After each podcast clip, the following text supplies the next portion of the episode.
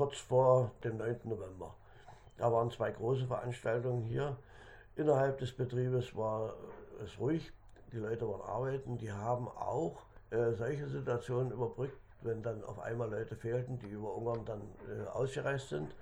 Oder die Situation, als am 9. November urplötzlich die Grenze offen war und eine ganze Menge Leute von Neukölln nach Berlin geströmt sind und dann eben nicht früh zur Schicht erscheinen konnten, obwohl sie erscheinen wollten, aber die Straßen waren verstoppt. Die sind eingesprungen. Das Erstaunliche war, dass die Leute sich haben auch nicht äh, dadurch verrückt machen lassen, dass man nun fahren konnte.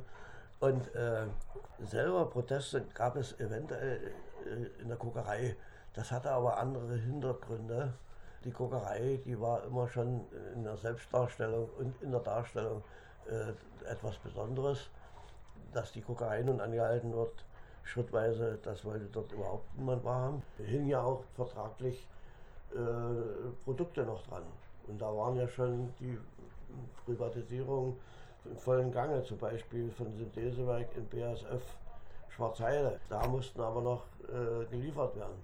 Das war wieder ein Widerstreit, die die Theoretiker am, am, am, Schreibtisch in Berlin überhaupt nicht in der Treuhand äh, mit ihrem Geist erfassen konnten.